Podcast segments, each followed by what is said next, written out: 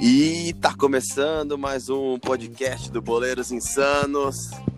Hoje eu vou ser o âncora dessa bagaça. Vamos, vamos mudar isso daqui. Chega de música, chega desse mimimi do Caico de apresentar e falar de mídia social. A gente quer falar de futebol mesmo. E hoje o bagulho é o seguinte: vou escalar a nossa seleção aqui de comentaristas. Começar por ele, e aí, Pepão, qual é a boa, mano?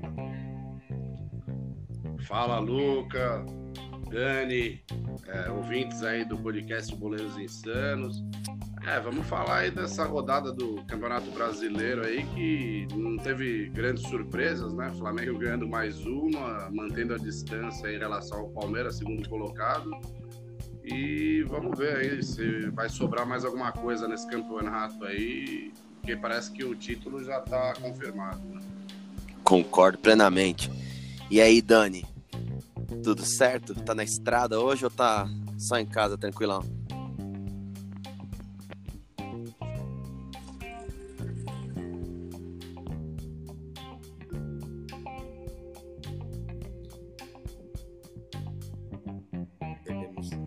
E aí, Dani? morreu. E aí, tá, tá saindo o som agora? Agora sim, agora vamos sim. lá, de novo. Caralho, ele fechou sozinho. Fala. de novo. E aí, Dani, firmão, mano, tá onde? Tá na estrada, tá em casa, tá no trampo? Firmeza, Luca, agora em casa. Fui pra Bauru na terça, voltei ontem, tô mais rodado do que prostituta. Vamos falar aí sobre essa, esse campeonato brasileiro de amistosos e mais uma rodada de péssimo desempenho dos paulistas. É isso aí, bicho. E eu, Luca, convidado especial aqui para dirigir a bagaça. Vamos tocar esse barco. Vamos começar aqui com a nossa pauta improvisada hoje. Hoje é assim, cara. Hoje é no improviso, hoje é no futebol malandro, futebol moleque, né? Anos 90. Vamos fazer aquele programa estilo Rádio AM. É, vamos começar falando do, do Timão, que aí a gente já tem aqui o, uma participação especial e a gente já consegue direcionar a nossa pauta do Corinthians. Bom, vou pedir já a. Solta já vou. Flanelinha. Solta o quê? O flanelinha. Ah, vamos soltar ele. Vamos soltar aqui o, o nosso querido convidado especial da noite que não pode não pôde fazer ao vivo com a gente, mas deixou o seu tostão. Vai lá, Diegão, fala aí, velho. Salve, salve, colegas, ouvintes do nosso podcast Boleiros Insanos. Bom, mais um jogo aí do Corinthians sofrido, né? Conseguiu um empate em Salvador, na Bacia das Almas.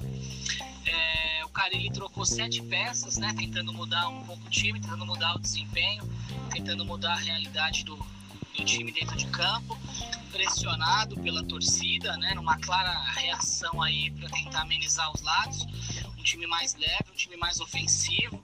Promoveu as entradas aí do Janderson, do Sornosa como volante, é, a sacada do Manuel finalmente da zaga, entrada do, do Bruno Mendes, ou seja, os desejos de boa parte da torcida crítica, né?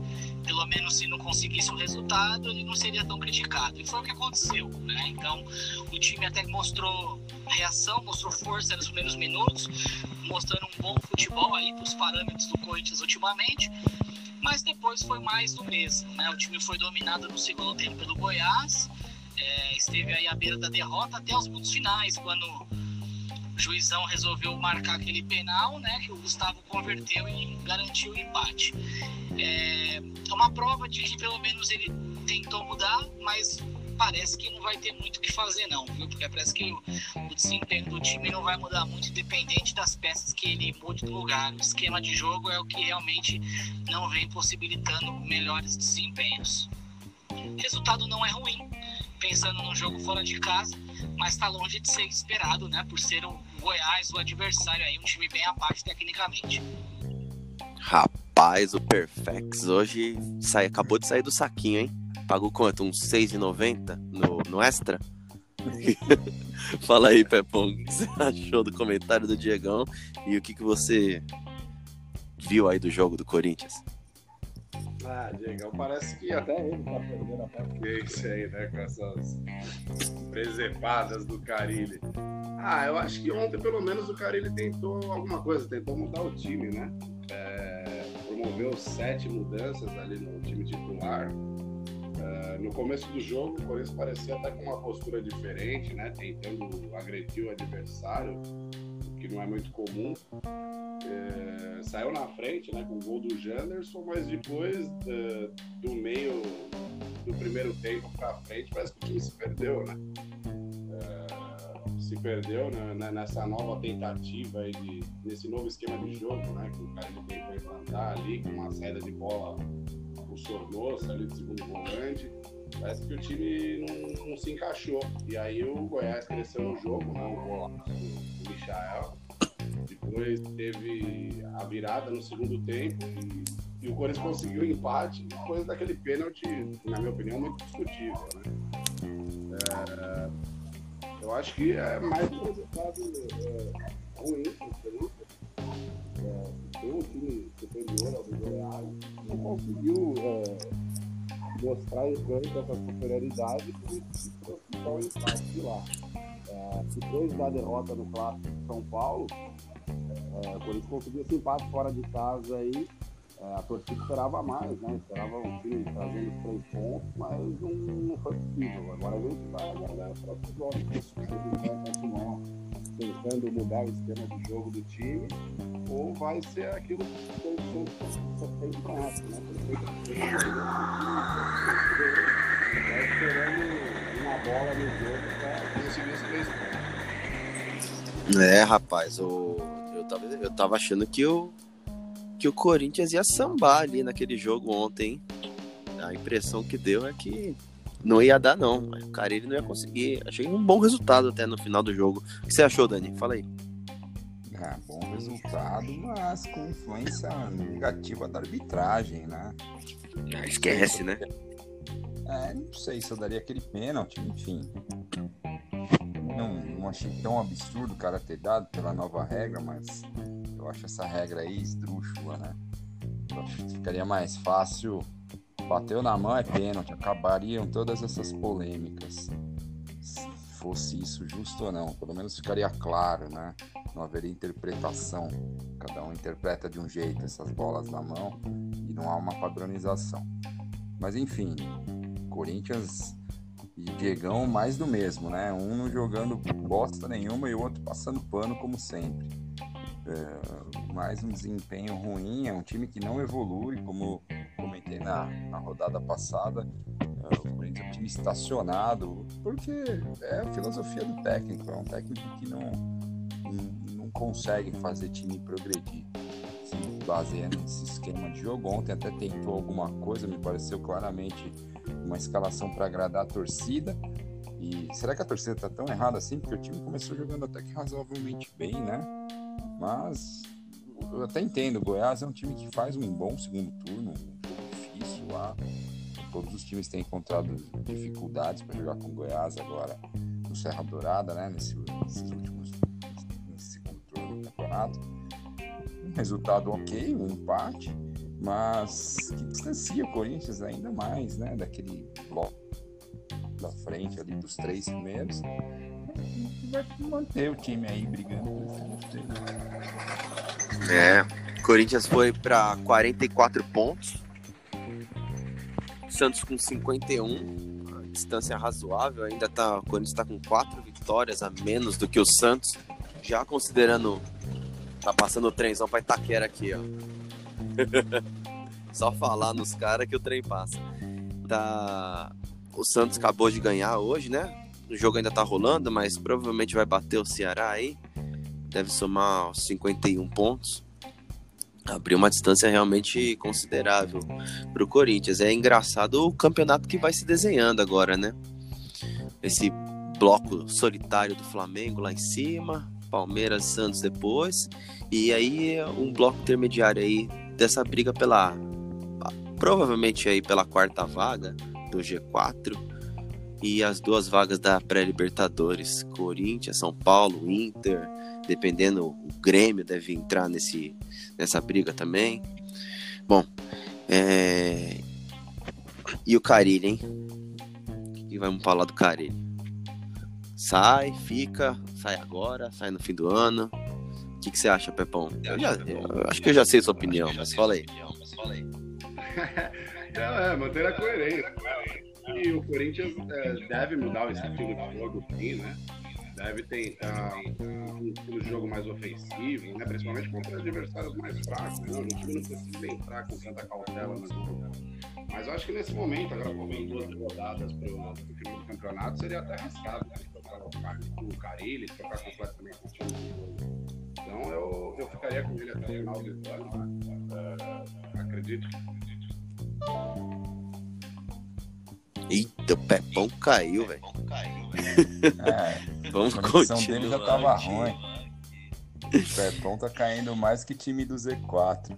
Não, mas eu, é, nada, nada diferente para esperar da opinião dele, né? Não, eu, eu, eu partilho dessa aí do Pep, né? É, eu não vejo sentido mudar o técnico agora. Vai com o cara até o final sei se valeria a pena colocar um tampão, alguma coisa assim, sendo que o time ainda aspira o, Z4, o G4, né? E, mas para o ano que vem, acho que a torcida anseia por mudanças.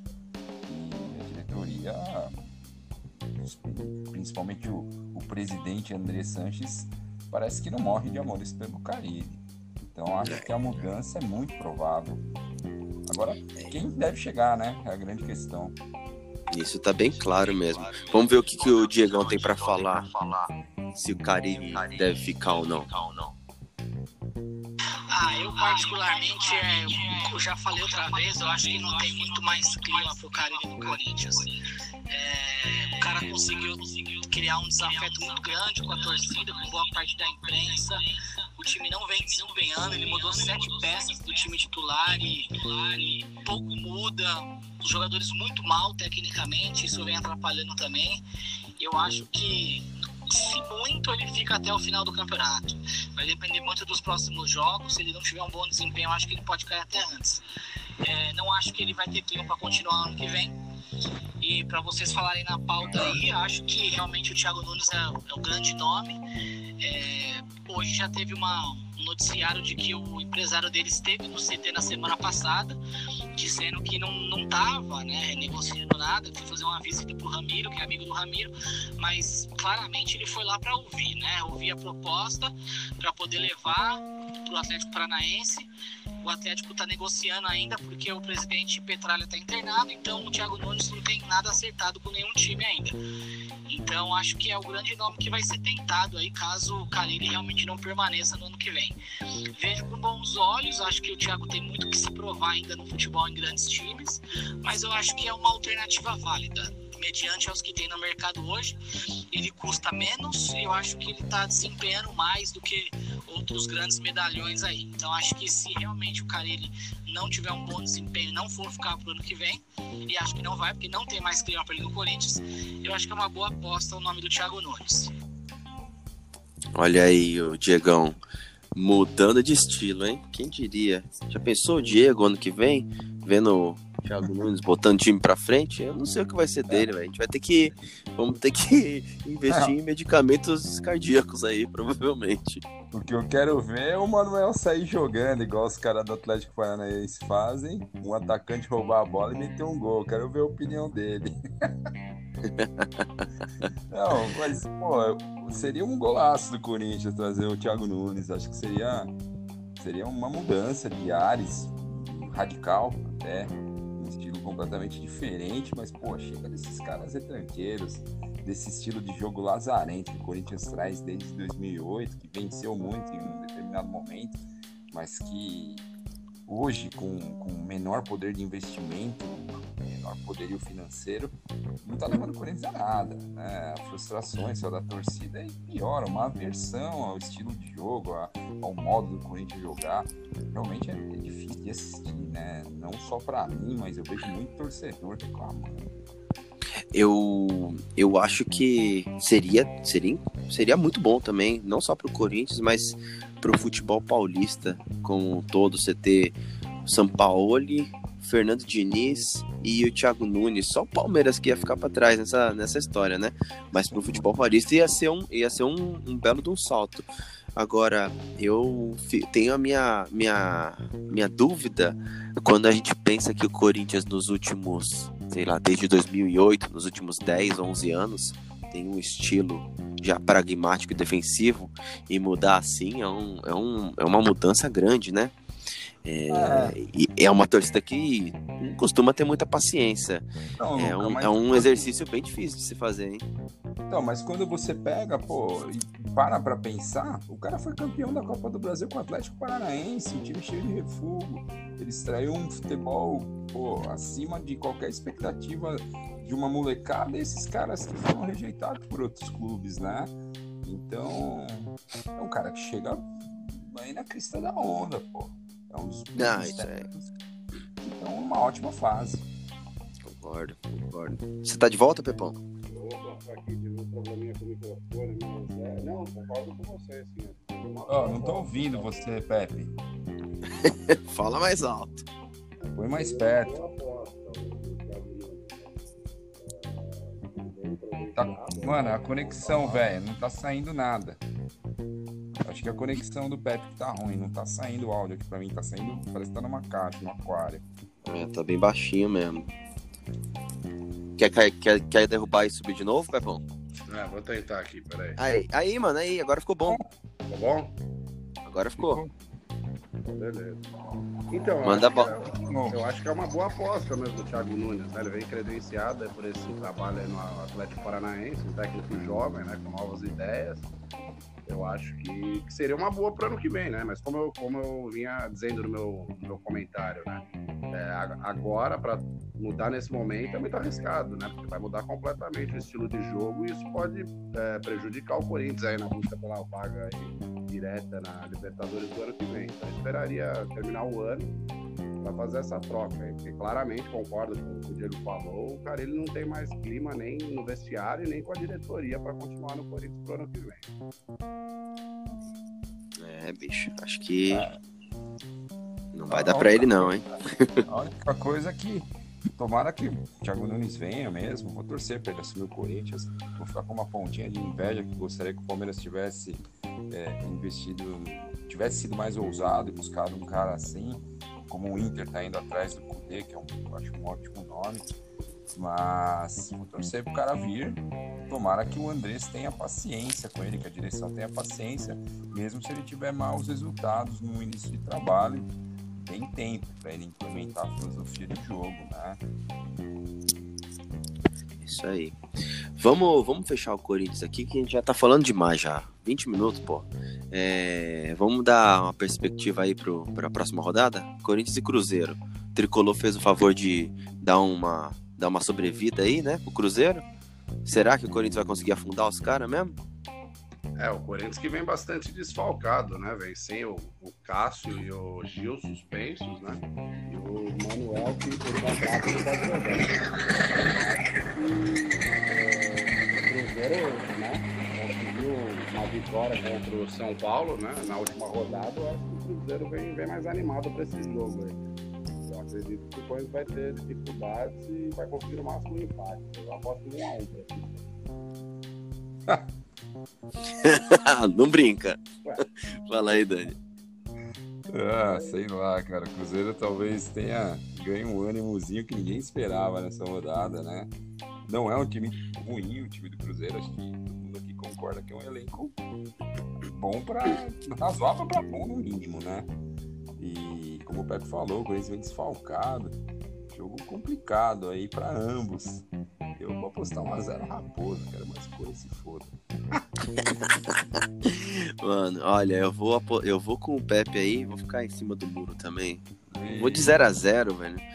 Porque pressão no Cruzeiro é muito grande, né? E a gente sabe que time pressionado na zona do rebaixamento, quem é, quem é palmeirense conhece um pouco disso aí. É, parece que tá é, muito vendido também pra esse eu, jogo.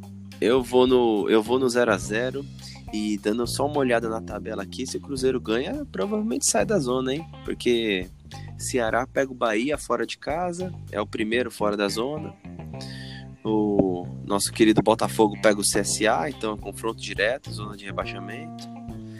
E, e o Fortaleza pega o Grêmio em casa e o Grêmio vai provavelmente jogar jogar desfalcado, né? Porque quarta-feira tem Libertadores. Ah, o Cruzeiro tem que fazer muita força para cair nesse campeonato, né? É, isso é, fraco, cara. é, isso é verdade. Bom, Bom, os caras estão conseguindo fazer o, a, cartilha do, do desastre de forma perfeita, porque, pô, tem muito time ruim. boa. Vamos passar para palestra? Bora. Boa. Bom, vamos começar dando a impressão do jogo aí. Acho que esse foi o único jogo da rodada que eu assisti. Vamos dizer, eu assisti parcialmente, vai. Mas eu vou deixar, vou deixar vocês comentarem primeiro aí. Fala aí, Dani, o que, que você achou desse, desse time asqueroso do mano? Caraca, cara, o Palmeiras tá triste de se ver, né? Eu achava que ia mudar um pouquinho com essa história de implementar um toque de bola, porque eu tinha alguma esperança dos meias produzirem alguma coisa. Mas impressionante como esses caras não conseguem jogar no Palmeiras. É uma equipe que depende completamente do Dudu. Ele ontem, mais uma vez, decidiu o jogo. É uma partida. Pô, o Palmeiras não, não tem cabimento jogar dessa forma em casa contra o último colocado. Chutou muito a gol, teve muita chance, perdeu gols. Mas é inadmissível esse desempenho, né? Mostra que tem muita gente ali realmente sem personalidade no time e acabar realmente em segundo. Seria uma tragédia acabar em terceiro. Hum, Dessa forma não dá para aspirar nada mais, né? O Flamengo jogando muita bola deve perder poucos pontos. O Palmeiras está se segurando as calças aí para ganhar desses adversários muito mais fracos. Realmente 2019 foi um ano trágico pelo pro lado verde e ah, agora é pensar no ano que vem, pelo visto é uma grande reformulação, né? E aí, Pepão? O que você acha, Ah, velho? Concordo com o Daniel, né?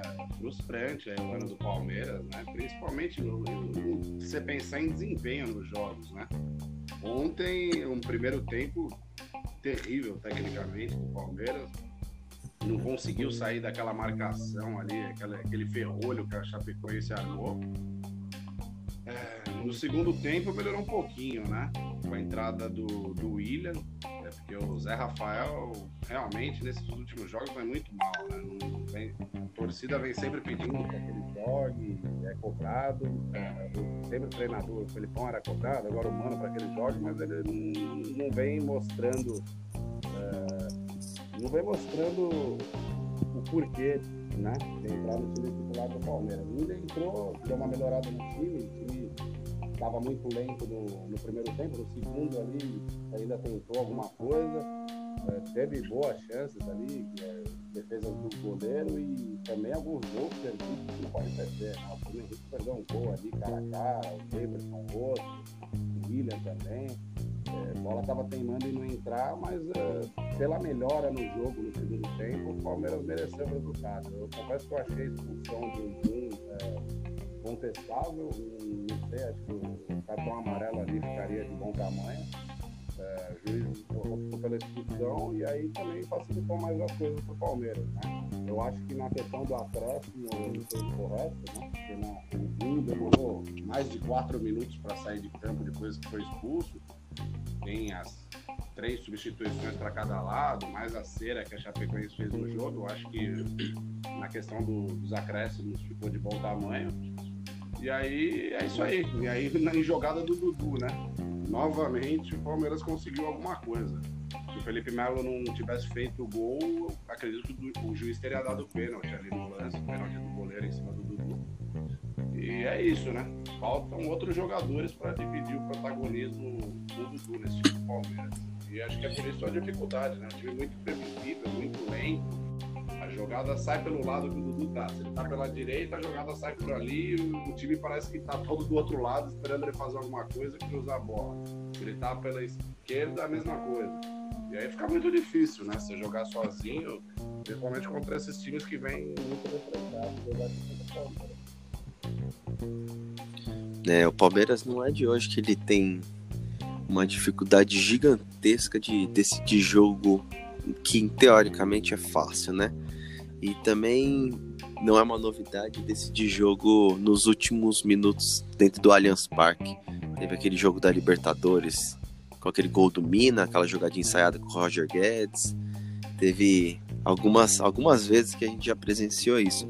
Mas não dá, realmente não dá para falar desse ano.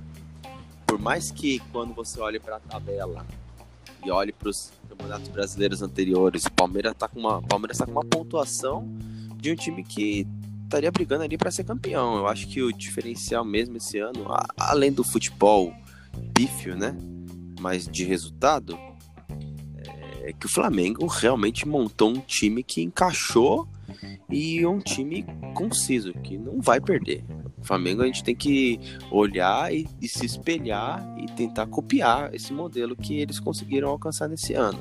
É difícil, vai ser difícil dos caras replicarem, manterem, porque a gente sabe como o futebol brasileiro é. Sempre tem um, um risco de perder um, um time campeão no fim do ano, e aqui já foi a minha secada do dia. Mas é, é, é, tem que ser o um modelo a ser perseguido. Agora, o que o, o que o Palmeiras fez durante o ano, não acho que tem que, ser, tem que ter jogado fora e contestado com certeza, mas não jogado fora. E foi um, foi um ano que o Palmeiras foi para as cabeças, tentou brigar por tudo, não vai acabar não ganhando nada, não vai ganhar porra nenhuma. Mas pelo menos vai ficar um aprendizado aí. É... Fala aí, Dani. Não, então, eu acho assim, o Flamengo tem um grande mérito, cara, que foi mudar essa mentalidade. É isso que eu falo que o Palmeiras poderia ter feito. Mandou o Abel embora, que é um retranqueiro de marca maior, tiozão do churrasco, é um motivador, é, boleiro, amigo dos caras, não manja porra nenhuma de bola e se cerca aí com a bunda na parede buscando resultado. Trouxe um cara com mentalidade diferente, mano. É, lógico que o time deu uma melhorada, chegaram aos laterais e tal. Jogou quatro puta jogadores, né, velho? É, eu queria ver, eu queria ver o Jesus fazer esse time jogar que ele tá jogando com Rondinei e René nas laterais. Mas então, a proposta muda, Luca. É um time que agride. Né? O Flamengo vai pra cima, seja em casa, seja fora, nunca é um dos resultados. Ele tá ganhando jogos.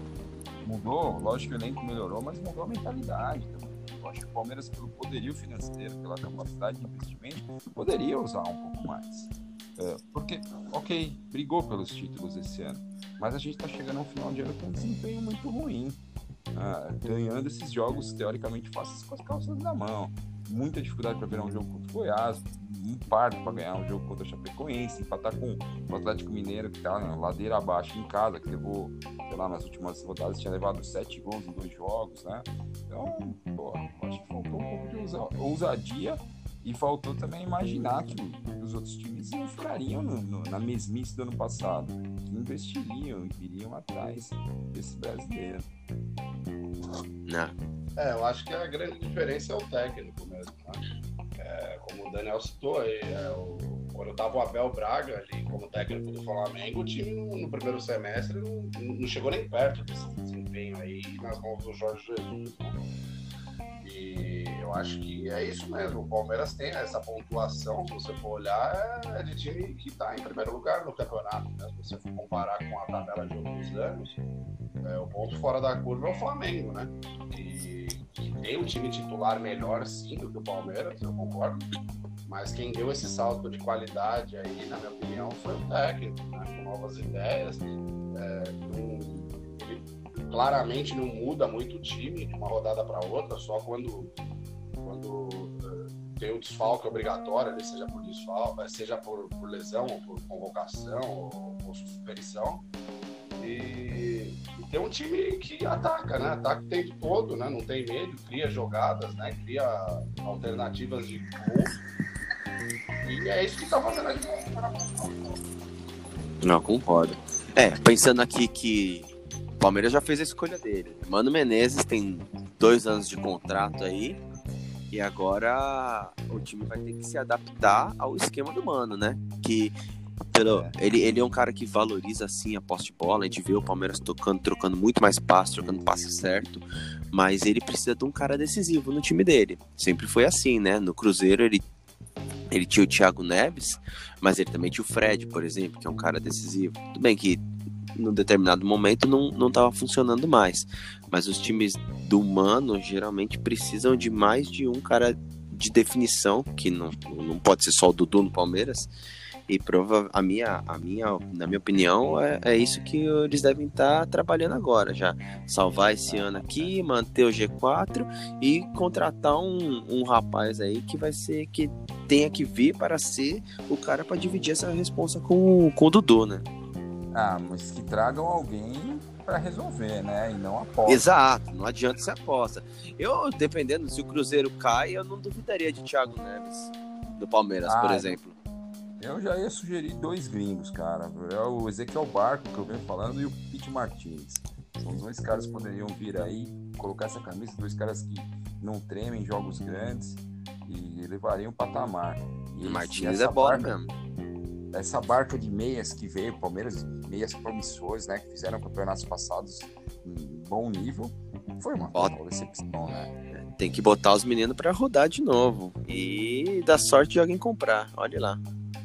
É, o que eu ouvi falar essa semana parece que o Palmeiras está muito interessado no Gustavo Henrique, o zagueiro do Santos. Isso. Ele não vai ficar no Santos, já anunciou que, que não renova, né? Diz ele que prefere, quer ir para a Europa. Mas não duvidaria Palmeiras e Flamengo irem atrás desse rapaz, que é bom zagueiro. É, sem dúvida é uma, é uma chance grande mesmo. Eu acho que, bom, a gente vai ter ainda mais 14 rodadas sofríveis aí para ficar especulando.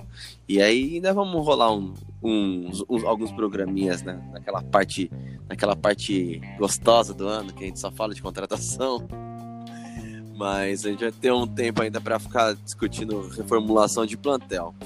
Como sobrou agora esse brasileiro, vamos tentar desenhar aí qual é a perspectiva pro, pro fim do ano e se ainda tem qual, quantos por cento de chance existe de o Flamengo dar uma rateada e o Palmeiras chegar junto? Zero. Zero. Os caras estão com pontuação muito alta, pensando que no, teve time campeão aí com 74 pontos, cara. Acho inviável qualquer outro time tirar essa taça do Flamengo. Não, o próprio Flamengo ganhou em 2009 com 67. É, exatamente.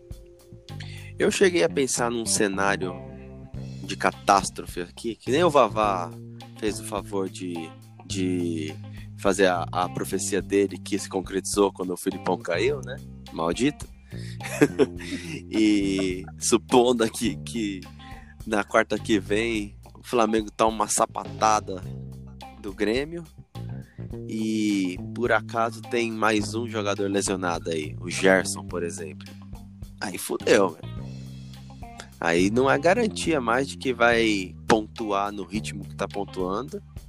Tudo bem, não tem competidor à altura. Mas pode acontecer. Ah, mas abriu muito, né? Oito pontos à frente é muita coisa para se tirar nessas últimas rodadas. É, oito pontos com um confronto direto, né? Então são duas rodadas aí. Precisa de duas, dois tropeços. É, uma sequência. Absurdo, o absurdo foi começar a Copa América o Palmeiras. É, era o contrário, né? O Palmeiras tinha oito pontos à frente do Flamengo. Pois é. O Flamengo conseguiu colocar 16, cara. Impressionante. Isso é, é lamentável. Eu não acredito não acredito numa virada, porque além do Flamengo ratear, né? Começar a perder pontos aí nessas últimas rodadas, o Palmeiras também tem que melhorar o desempenho, né? E praticamente ganhar todos os jogos aí. O que eu não, também não acredito, né? É. Com esse futebol que o Palmeiras demonstrando nas últimas rodadas. Eu acho engraçado que quando você vai olhar a torcida do Flamengo nas redes sociais, caras falando que a CBF quer dar o título para um time paulista, é até é cômico, né, velho? É uma coisa que é pra, é pra rir pra não chorar. É, vamos ver essa próxima rodada, né? Exato, próxima rodada, ó. O Palmeiras vai pegar o Furacão fora e tem o clássico no Rio, Fla-Flu, né? Fluminense tá terminando essa rodada aqui, deixa eu até dar uma consultada para não, não falar groselha. Mas Fluminense empatando em casa com o Furacão. Jogo tá no segundo, segundo tempo, mas ainda tem 40 minutos de jogo. Tem, tem uma bola para rolar ainda. Vamos ver no que vai dar esse jogo. Mas o Fluminense clássico é clássico e vice-versa, né? E o Palmeiras pega o Capo no final, na, na, nessa próxima rodada no final de semana em Curitiba, na grama sintética. Ah, grama... Vocês querem falar de grama ah. sintética ou deixa para quando esse negócio amadurecer mais? Deixa para frente aí essa bagaça aí. Vamos ver se o Matos vai fechar a grama sintética ou vai comer grama sintética no final do ano. Boa. Bom, e no domingão contra o Atlético? Qual que é a sua opinião aí, Pepe? Fala aí, mano. Ah, eu acho que o Palmeiras não ganha, não. O Atlético tá jogando sem, sem, nenhum, comprometimento, sem nenhum comprometimento, não, sem nenhuma responsabilidade, né? Essas últimas rodadas aí do Campeonato Brasileiro? Porque já ganhou a Copa do Brasil, é, já conseguiu aí a sua vaga para Libertadores do ano que vem. Então acho que é um jogo dificílimo lá, né? O Palmeiras sempre tem dificuldade né, jogando lá no Paraná. Eu acredito que se o Palmeiras voltar com empate aí vai estar de bom tamanho. Um a um. Fala aí, Dani, qual que é a sua, mano? Eu só gostaria de lembrar os companheiros que existem três resultados possíveis no futebol e um deles é o empate. Mas o empate só existe um a um. Não, não, mas é, mas é o mais provável, né? Nesse futebol brasileiro de poucos gols. Ai, cara. Um a um e zero a zero. É demais, velho. Ah, infelizmente, eu acho que o Flamengo vai abrir 11 pontos nessa próxima rodada. É, como o Pepe falou, o Furacão joga sem pressão nenhuma. O Palmeiras vem jogando mal demais esses jogos contra times um pouquinho mais qualificados. O Atlético é um time que vem, além de não ter pressão, é um time que vem com confiança, né? Depois do título. E o Flamengo tem um clássico, cara, que o Rio de Janeiro é, é um dos lugares que os clássicos são mais desnivelados, né? Dentro, dentro do nosso país. São Paulo você ainda tem equilíbrio entre os grandes clubes, mas o Rio não. Rio de Janeiro deixou de ter esse equilíbrio há muito tempo. O Flamengo é muito superior aos rivais. Não tem chance nenhuma Fluminense fazer frente ao, ao time da Gávea. Só lembrando que o Flamengo. O Jorge Jesus não é de poupar jogador, mas ele também não é maluco, né? De entrar com força total. Eu não, eu não sei se entra com força total os 11 titulares aí que tiverem disponíveis para jogar no fim de semana, sendo que quarta-feira tem o jogo mais importante do ano, né? Mas eu acho que mesmo assim também não é não vai ser páreo para o Flu não.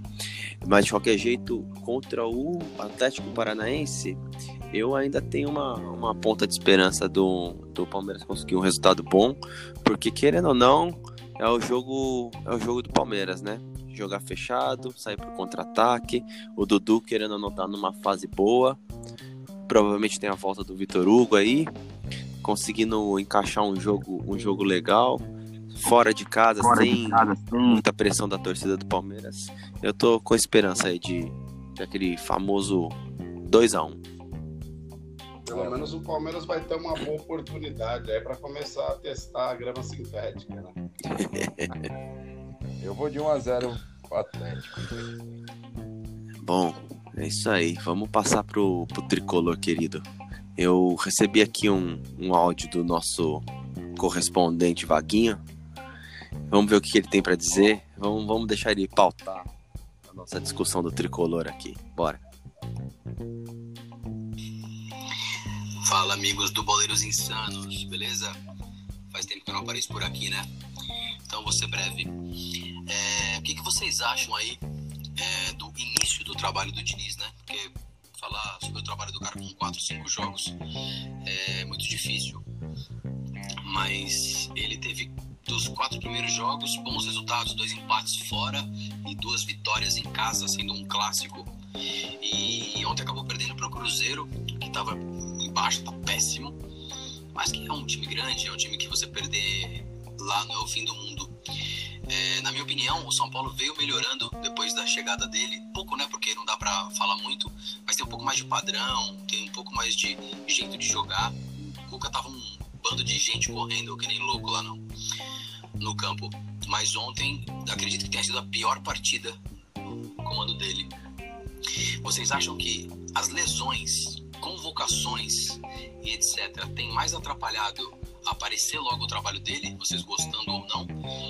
Ou não? Vocês acham que é isso aí mesmo? É porrar com a barriga, daqui a pouco o cara vai embora? É isso aí, gente. Não vou segurar muito tempo vocês, não. Um abraço aí para todos vocês. Olha aí, o Vavá ajudando a criar pauta, hein? Nesse ambiente aqui de improviso. Temos uma, uma luz no fim do túnel. Bom, alguns assuntos, hein? Acho que vou começar expondo aqui minha opinião do, do professor Diniz. Claramente, ele deu mais padrão pro São Paulo do que o Cuca. O Cuca ficou aí de abril até um mês atrás, né? Abril a setembro, não conseguiu ser nem 30% do Cuca que foi de 2016 no Palmeiras e aquele Cuca do Galo. E ele que montou o time. Mas é, é uma, para mim é uma esperança. Para mim o, o, São Paulo tem que continuar e tem que dar muita força pro Diniz, apostar mesmo no cara, porque o time melhorou e, e aparentemente é o, é o, que é o que pode dar, dar algum, algum retorno pro ano que vem. Não dá para não dá para arriscar qualquer outro tipo de, de filosofia diferente dessa, ainda mais com as peças que o, que o São Paulo tem. As lesões atrapalham? Claro, a gente já até falou de jogador que vem da China, que nem o Pato Hernanes, jogador de vidro, que é o Pablo, mas vai ter, o, o, São Paulo vai ter que encontrar um jeito de conseguir utilizar esses caras. O Diniz vai ter que encontrar um jeito e fazer com que, quando o time tiver com eles, melhor. Quando tiver sem eles, que tenha um padrão que consiga desempenhar, ter um bom desempenho nos, nos jogos aí, né? É, esse é o grande desafio do Diniz. Dá um padrão. Uma terra arrasada, né? Pelos lados da Vila Sônia conseguiu implementar nenhuma das suas ideias. Não tem como falar sobre o trabalho do Fernando cara, além de não montar como jogos, não dá pra saber, né? É pouco tempo, uma amostra, uma amostra muito pequena, né? O fato é que ontem o time jogou muito mal, chutou pouco, é um time que tem sérios problemas ofensivos, é um time que até que se defende razoavelmente, Uh, troca, tá trocando bastante passe, né? A defesa tenta sair jogando, me agrada isso, mas ofensivamente muito abaixo. Tem isso, essa história de seleção, convocações, desfalques por contusões, realmente atrapalhando demais. É difícil que o pessoal lá da frente consiga se entrosar. Mas a diretoria tem que bancar o cara, né? Seria bizarro de repente chegar aí bem ruim ao final do ano, nas últimas rodadas, que mandarem o cara embora e mudarem de novo a filosofia. E eu não duvido da direção do São Paulo fazer isso, hein, cara. Mas eu daria tempo sim, deixa o cara fazer a reformulação. Depois fazer a reformula, reformulação interna, né? É, São Paulo tá sofrendo muito, né? Com os desfalques. A gente vem falando aí nos outros episódios isso aí, principalmente na parte ofensiva, ali deixa o time muito vulnerável, né? O time não consegue é, criar jogadas, né? um ataque muito fraco. É, esse, é, esse, ataque do São Paulo, esse ano, em 50 jogos, fez 46 gols. É o pior ataque da história do São Paulo quando chega ao número de 50 jogos na temporada. É um absurdo, né? Média de menos um, de um gol por jogo. E acho que isso tem muito a ver com a questão aí dos desfalques, né? Todo, toda hora tem alguém machucado. É, o Pablo toda hora tá fora, o Everton também. Isso complica muito a vida de qualquer técnico. Eu acho que o Diniz conseguiu dar uma, uma melhorada nesse time do São Paulo, né? Porque o Cuca não, não encaixou, né? O Cuca, não, desde que ele chegou no São Paulo, fez um trabalho muito ruim. Em um momento conseguiu ali dar um padrão pro time, mudou muito o esquema, e isso aí não ajudou o São Paulo. Mas, é, bom, primeira derrota, né? São Paulo fez um jogo lá contra o Cruzeiro, o Cruzeiro pressionado, né? Nessa situação aí da. na luta para escapar do rebaixamento e, e acho que o placar foi justo. Né? 1x0 Cruzeiro. Agora vamos ver para os próximos jogos aí, né? Próximo jogo, acho que já não, não joga o Juan e nem o Reinaldo, né? Mais dois desfalques para variar. E nessas o São Paulo vai tendo dificuldade. Eu acho que até. Acho que agora o Grêmio chegando, o Bahia também na bola o São Paulo não conseguir aí uma sequência de, de vitórias, conseguir somar pontos aí nas próximas rodadas, vai, vai sofrer para conseguir essa vaga aí até no G6. É, o São Paulo tá com 43, né? 43 é uma pontuação perigosa. Fala aí, Dani. Não, o detalhe é mais uma péssima atuação do Daniel Alves, né? Não jogou, né? Não, pô, tem que ser dita a verdade. É um cara que ganha muito e que o salário dele vai aumentar no que vem, né? Pelo acordo, é um cara que veio ganhando um X e vai ganhar um X mais alguma coisa no ano que vem. Mas futebol que é bom ficou na Europa, né? Porque jogou absolutamente nada. Antônio também, mais uma vez, mal. Ele vem numa fase ruim. É, perdendo, eu acho que ele é meio ansioso ali. Não sei se seria bom para ele pegar um banquinho, ter um pouquinho mais de tranquilidade. Ele que treinar um pouco mais, porque qualidade ele tem, né? Enfim, São Paulo oscilando muito. Mas é aquele reflexo de, do ano todo aí do tricolor. Não dava acho ser que o diferente. Daniel Alves- O Daniel Alves também poderia simplificar, né? Só, só jogar numa direita. Não quem sabe no melhor futebol dele. É. Pepe, sai da para aí, tio. Tira, o- tira o dedinho de, de tambor da frente do microfone. Já tá difícil aqui. Ó, São Paulo 43 embaixo. Logo depois vem o Inter com 42, que acabou de ganhar o jogo aí com do Havaí, né? Grêmio com 41. Rapaz, Bahia com 41. O pessoal tá chegando na tricolor, hein? Se não abrir o olho, tem, vai, ter que, vai ter que torcer pro, pra muitos tropeços aí do- dos rivais Ah. lá do Sul. E a gente falou antes já aqui, né? Que tragédia seria ficar fora do G6 com todo esse investimento. Seria pra coroar o ano bizarro de São Paulo. Um ano bizonho, um ano pra ficar marcado. Mais um.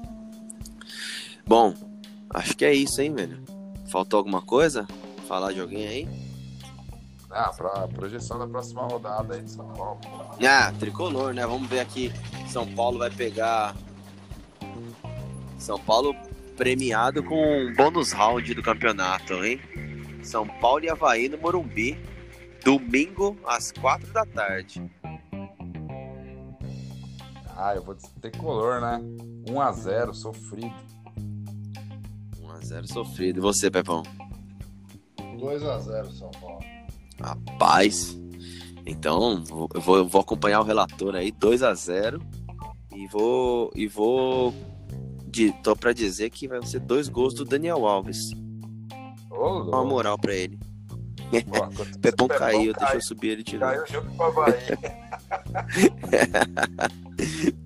Chamar ele de novo aqui, né? Porque não tem como terminar, terminar esse programa maravilhoso sem o Pepão. Tá de Pô, volta. paga a internet aí, tio. Ah, tá difícil o sinal hoje aqui, viu? Pe- Pepe tá no Starbucks ali, mano. Não tá. A conexão tá fraca. Tá, já passou o limite Ah, de tá tempo. roubando do vizinho, Wi-Fi, porra. É, da casa do Não, vizinho ali. Bom, vamos, vamos fechar essa bagaça aqui ou vamos dar espaço pro, pro Alvinegro Praiano? Ah, vamos falar do peixe, né? Bom, deixa eu ver. Acabou o jogo? Ó, onde Acabou eu almoço, pô, sexta-feira amanhã, onde eu almoço, tem um filezinho de pescada que é show de bola, cara. Pronto, falamos do peixe. Pode crer, né? mano? Acho que já demos. Sexta-feira é dia de peixe. Fala aí, Pepão. Sei que você tava acompanhando aí o, o jogo no Radinho. Como foi esse Santos e Ceará aí? Dá um, cheiro pra gente. Ah, então, Santos começou muito mal o jogo, né? Primeiro tempo saiu perdendo ali, hoje mais, novas invenções do Sampaoli. Novamente escalou o time sem nenhum, sem nenhum lateral. Aí no segundo ele corrigiu aí essa deficiência do time. É, jogando muito centralizado ali, colocou o Pará na lateral direita, o Jorge na lateral esquerda, o time melhorou. É, com duas assistências do, do Carlos Sanches, que para mim é o melhor jogador desse elenco do Santos. É, o, o conseguiu a virada aí, né? Primeiro com o gol do, do Sacha e depois com o gol do Bruno Henrique já no finalzinho do jogo. Gustavo Henrique. É, Gustavo Henrique que está aí ficando sem contrato, né? Como o Daniel bem mencionou, aí acaba no começo de ja, é, já, em janeiro, né? Janeiro de 2020 encerra o contrato dele e por enquanto ainda não, não se acertou ali com o Santos a renovação, né? Mas sabe o é, que eu acho? É, mesmo. Eu acho eu acho que o, o legal do Sampaoli é que quando tem esses jogos que ele que é claramente um time mais frágil, né? Ele testa mesmo, né, cara?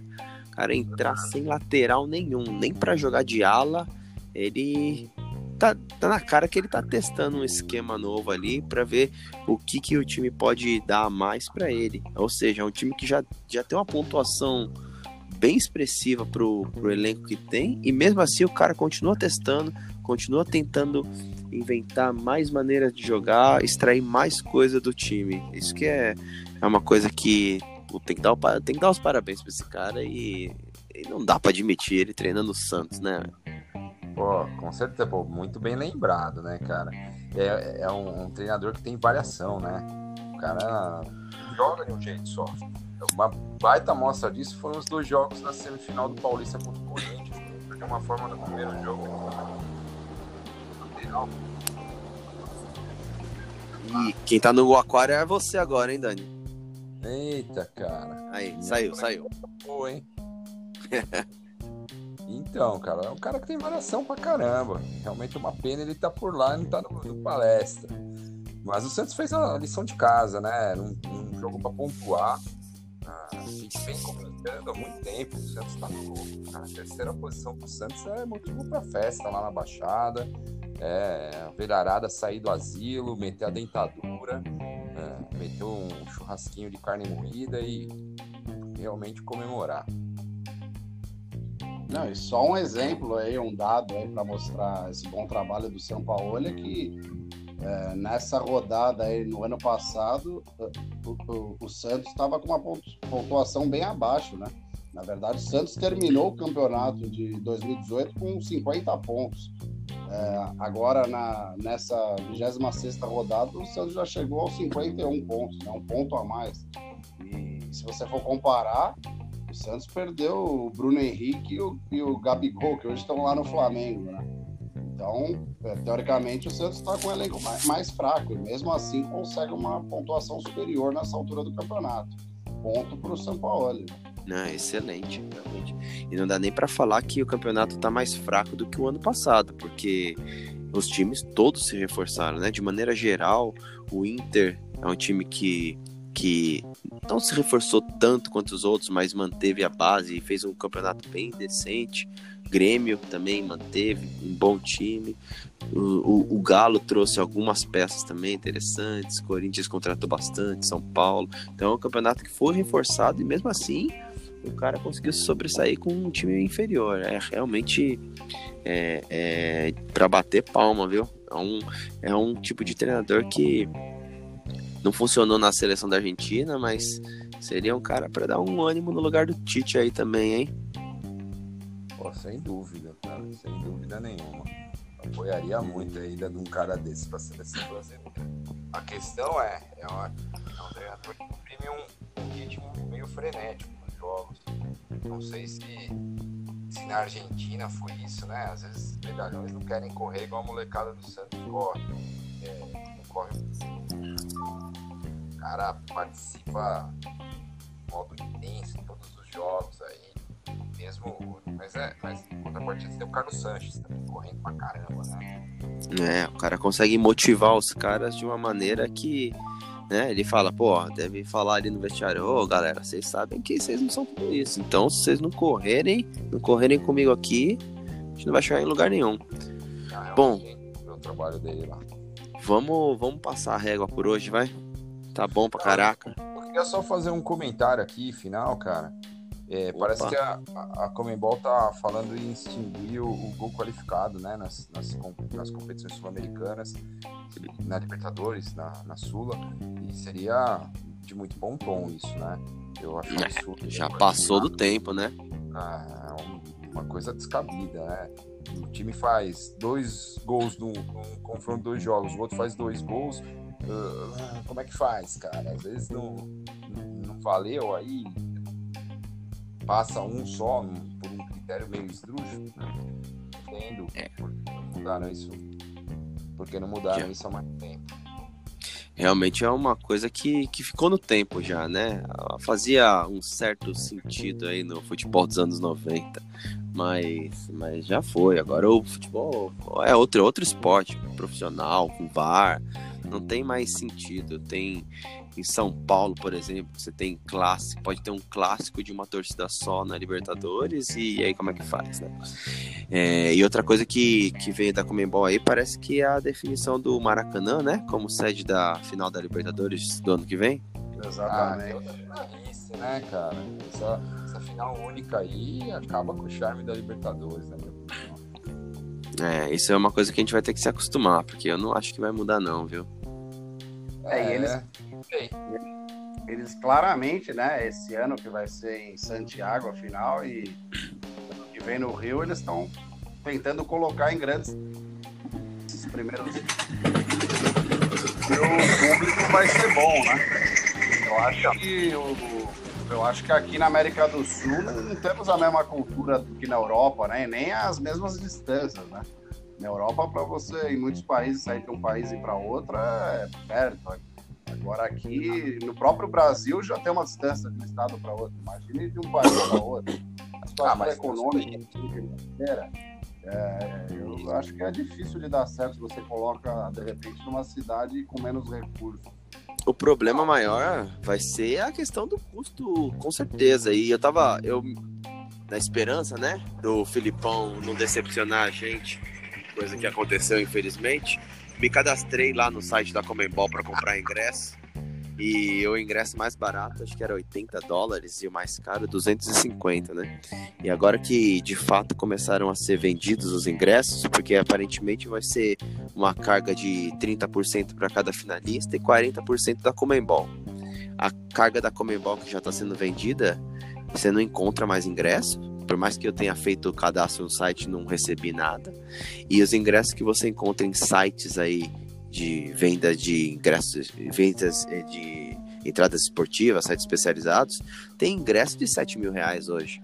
Então, assim, além de tudo, tem a vagabundice do sul-americano, né? Que quer tomar, quer ganhar em cima de qualquer coisa, quer passar a perna na galera. Então, vai ser, vai ser um, uma coisa bem difícil de implementar mesmo. Vamos ver Aquele então, estádio vazio, coisa horrorosa. É, então, eu recebi a chamada para ingresso, só que lógico que eu mandei aquele ponto lá no cu e deletei o e-mail na hora, né? É... Um outro problema, né? Na Europa, cara, quando você tem uma sede única, você tem grandes times jogando a final. Você tem jogadores consagrados, isso pra, por si só é um atrativo. Na América do Sul você não tem isso. Você, não, você vai ver um Messi jogar uma final, mesmo, mesmo em outro país, o, o, time que não é o seu, eu iria assistir, vai ver o Cristiano Ronaldo, eu iria ver, cara, ver o Liverpool. Agora na América do Sul, cara, os países mais, são muito mais pobres, poder menor. É, é, não, mas eu, eu, eu tendo a discordar só um pouco disso, porque o, o na América do Sul, a, a, grande maioria dos, dos países, das grandes capitais, gostam muito de futebol qualquer uma, você vendo Assunção no Paraguai, até mesmo os países menores, a Bolívia, Lima no Peru, eles têm uma cultura de ir ao estádio. É difícil você, você pega as fases de playoffs da Libertadores, você não vê um estádio vazio, muito difícil.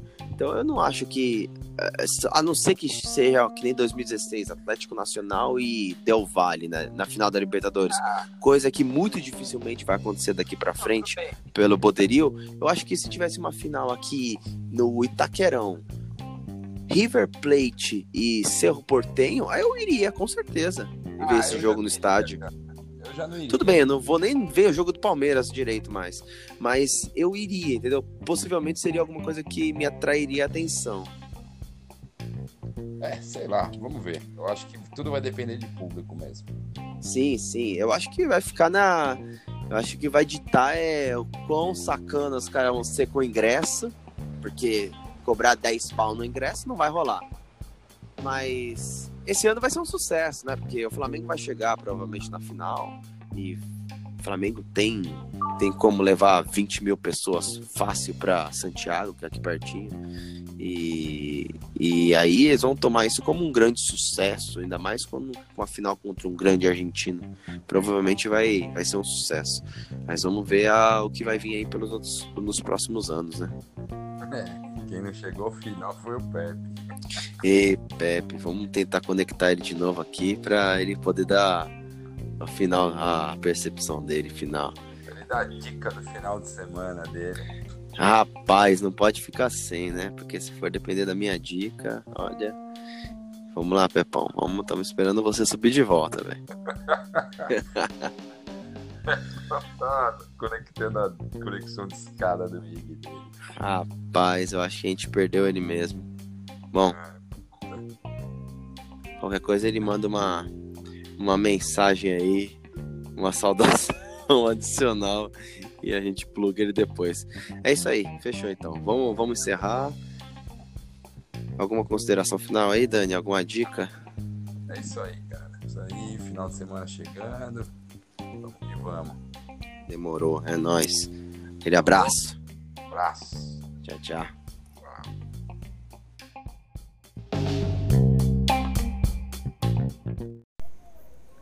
Mano, acabei o episódio e acabei de perceber que a gente recebeu uma mensagem especial aqui do nosso querido Pepão com aquela famosa dica do fim de semana que não dá para ficar sem. Então, vou abrir o espaço de novo e vamos deixar o homem falar, que ele sabe do que ele tá falando. Vai lá, Pepão, manda a sua dica aí, velho. Fala, Luca. Minha dica para esse final de semana aí é o Boteco do Gustavo Lima no domingo, né? Lá na Arena Embi.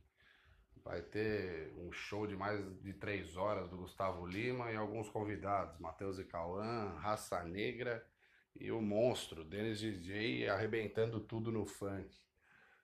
O baile vai estar tá cheio de bombom pra gente desembrulhar lá, bem divertido, muita música e tomar uns negocinhos para animar ainda mais o final de semana. É isso aí, um grande abraço, pessoal.